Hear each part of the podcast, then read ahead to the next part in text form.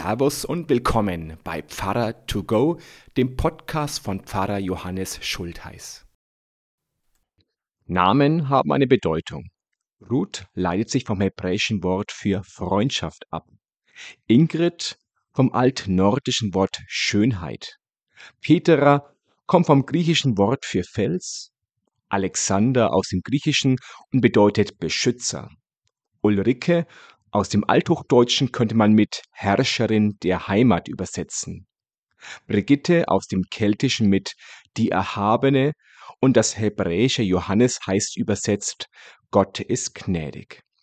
Heute hören wir vom Propheten Samuel und natürlich hat auch sein Name eine Bedeutung. Samuel heißt Gott hat erhört. Der Name passt. Denn Samuels Mutter war lange Zeit kinderlos, bat Gott immer wieder um ein Kind. Als Samuel dann endlich geboren war, bekam er nicht nur seinen bedeutungsvollen Namen, sondern seine Mutter brachte ihn nach ein paar Jahren in einen Tempel, damit er dort Gott diene. Es muss Samuels Mutter unglaublich schwer gefallen sein, das so lange ersehnte Kind abzugeben.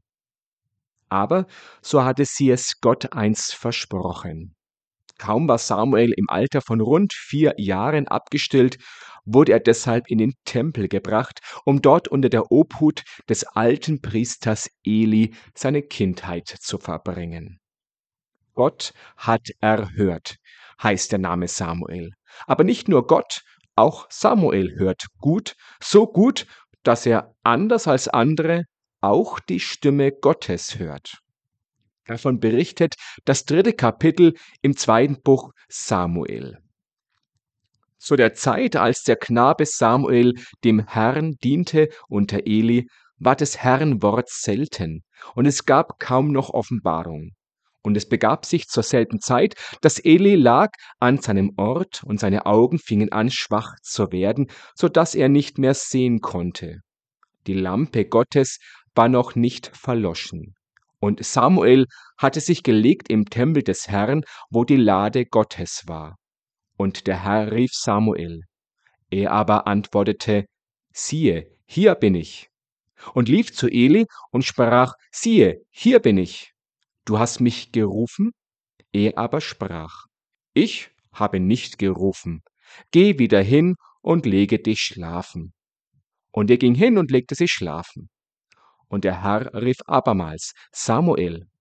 Und Samuel stand auf und ging zu Eli und sprach, siehe, hier bin ich, du hast mich gerufen. Er aber sprach, ich hab dich nicht gerufen, mein Sohn, geh wieder hin und lege dich schlafen. Aber Samuel kannte den Herrn noch nicht, und des Herrn Wort war ihm noch nicht offenbart. Und der Herr rief Samuel wieder, zum dritten Mal, und er stand auf und ging zu Eli und sprach, siehe, hier bin ich, du hast mich gerufen. Da merkte Eli, dass der Herr den Knaben rief. Und Eli sprach zu Samuel, geh wieder hin und lege dich schlafen.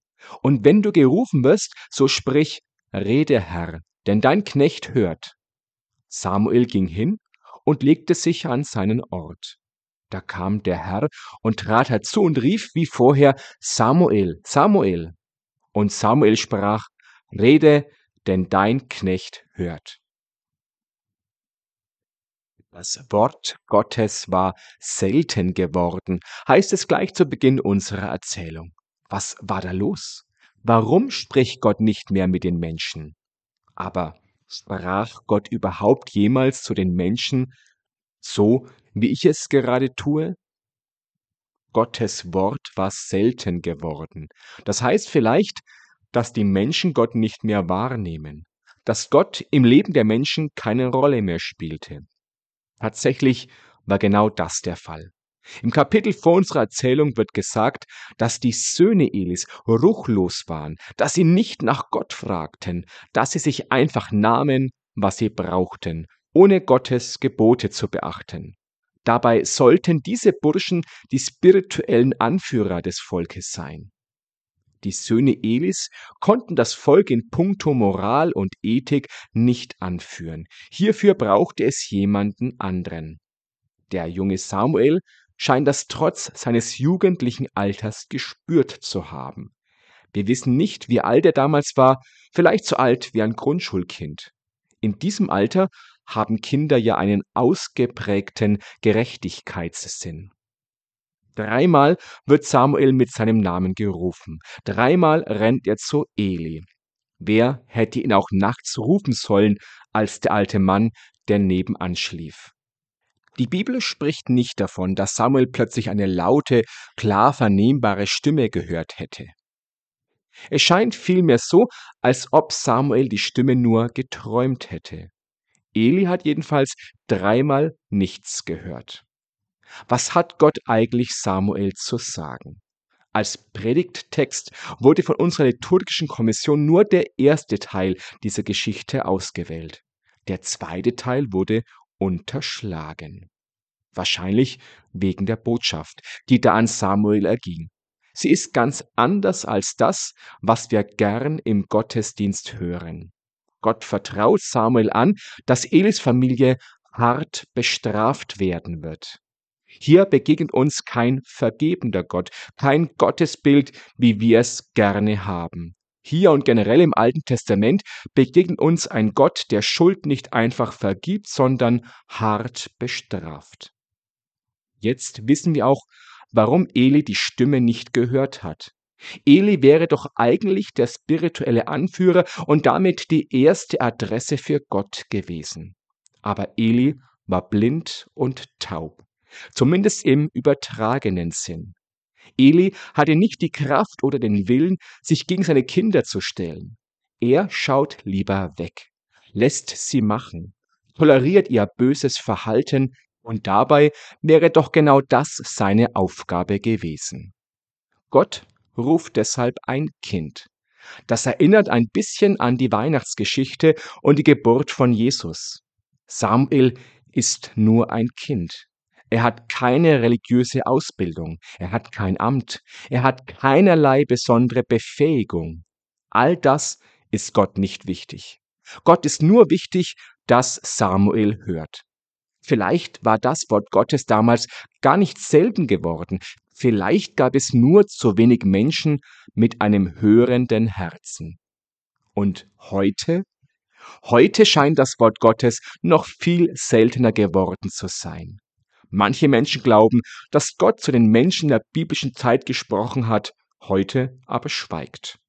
Andere sind der Meinung, dass Gott weder damals noch heute zu den Menschen geredet hat, weil Gott nur ein Hirngespinst der Menschen ist. Ich glaube, mit dieser Meinung macht man es sich zu einfach. Ich glaube nicht, dass Samuel und all die anderen Menschen der biblischen Zeit alle Betrüger, Aufschneider und Angeber waren. Ich glaube vielmehr, dass Gott damals wie heute zu Menschen spricht, dass es aber damals wie heute schrecklich schwer ist, davon zu berichten. Wenn jemand nach manchen Irrwegen seinen Platz in der Welt gefunden hat und in seinem Weg den Ruf Gottes sieht, kann man das nur schwer in Worte packen. Wenn jemand nach einer Krankheit sein Leben umkrempelt, mit dem Rauchen aufhört, seine Ernährung umstellt oder mehr Sport macht, dann haben ihm das meistens die Ärzte gesagt. Aber das haben sie davor ja auch schon gesagt. Dann ist da vielleicht doch ein Ruf von Gott gewesen. Wenn jemand nach einer stressigen Woche oben auf einem Berg steht und plötzlich alle Lasten von seinen Schultern fliegen und er die Schönheit der Welt zu seinen Füßen sieht, dann ist das doch so, als ob Gott sagt, schau, so schön habe ich die Welt geschaffen. Vergiss nicht, dein Leben auch zu genießen. Du bist mir jedenfalls so wertvoll, ganz egal, ob du gerade etwas leistest oder auch nicht. Wer meint, Gott würde ihn so ansprechen, dass völlig klar und über jeden Zweifel erhaben, ganz eindeutig Gottes Stimme vernehmbar ist, der wird ihn vermutlich nie zu hören bekommen. Aber so hat ihn, glaube ich, auch noch kaum ein Mensch wirklich gehört. Und doch spricht Gott auch heute noch, nur ganz anders, als er sich viele vorstellen. Gott spricht oft ganz ohne Worte. Gott spricht durch Ereignisse, Erlebnisse und manchmal auch durch Schicksalsschläge. Manchmal ermutigend, manchmal korrigierend und auch mal bremsend. Manchmal ruft Gott uns durch die Stimme unseres Gewissens. Manchmal ruft er uns durch ein Bibelwort und manchmal durch die Stimme eines anderen Menschen. Ganz egal, wie Gott uns ruft, Wichtig ist nur, dass wir Gott hören.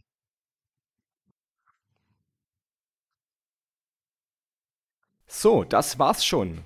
Dann sage ich Servus und bis zum nächsten Podcast. Oder vielleicht sehen wir uns ja auch am Sonntag live in der Kirche oder werktags im Gemeindehaus oder auf YouTube oder sonst irgendwo. Gott behüte euch. Servus.